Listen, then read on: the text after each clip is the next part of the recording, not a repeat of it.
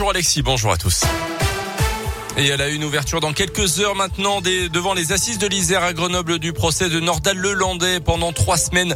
Il sera donc jugé pour l'enlèvement et le meurtre de la petite Maëlys des Arrojo. C'était en août 2017 en Isère au cours d'une fête de mariage. Il sera également jugé pour des faits d'agression sexuelle sur deux petites cousines et la détention d'images à caractère pédopornographique.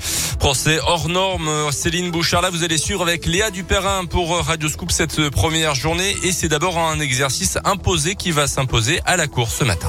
Oui, dès l'ouverture de l'audience, il sera d'abord procédé au tirage au sort des jurés, ces citoyens qui vont siéger aux côtés des magistrats pendant ces trois semaines et juger Nordal Lelandais.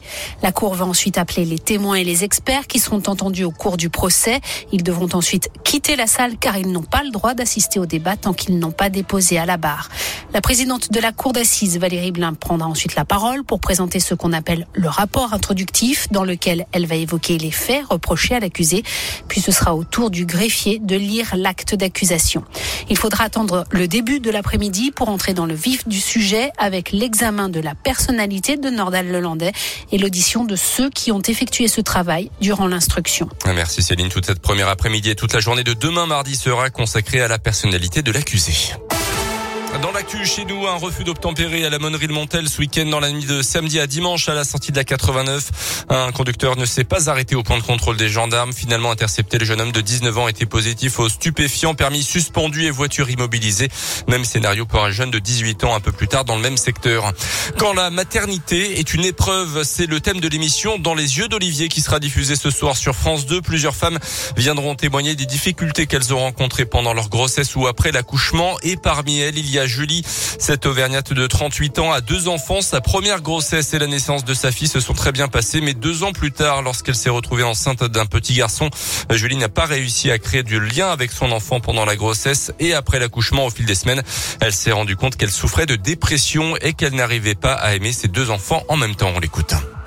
Quand on est rentré à la maison, je me suis rendu compte qu'en fait, je m'occupais de ce bébé de façon très mécanique, mais euh, par contre, j'aurais pu le laisser trois semaines à ma mère sans aucun problème.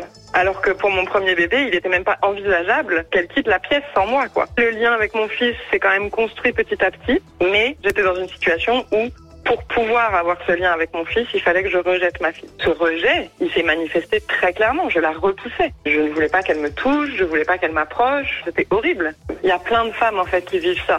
Simplement, on ne nous le dit pas. Il y a des solutions, on peut se faire aider, mais on n'est pas tout seul, quoi. Julie estime qu'elle a mis près de trois ans entre 2014 et 2017 à se reconstruire. Aujourd'hui, elle dit que tout va bien et espère que son témoignage sur France 2 ce soir pourra pousser d'autres femmes dans le même cas à demander de l'aide, que ce soit auprès d'une amie, d'un psychologue ou bien d'une sage-femme. En rugby, la SM incapable de gagner hier sur le terrain de Pau. Les Clermontois ont raté l'occasion de s'installer dans le haut du tableau de top 14, devant au score jusqu'à 10 minutes de la fin. Ils se sont finalement inclinés 28 à 20. Et puis en foot, la grosse déception de la Saint-Etienne hier en huitième de finale de Coupe de France éliminé par Bergerac, un club de National 2. C'est la quatrième division. Merci euh, beaucoup euh, Colin.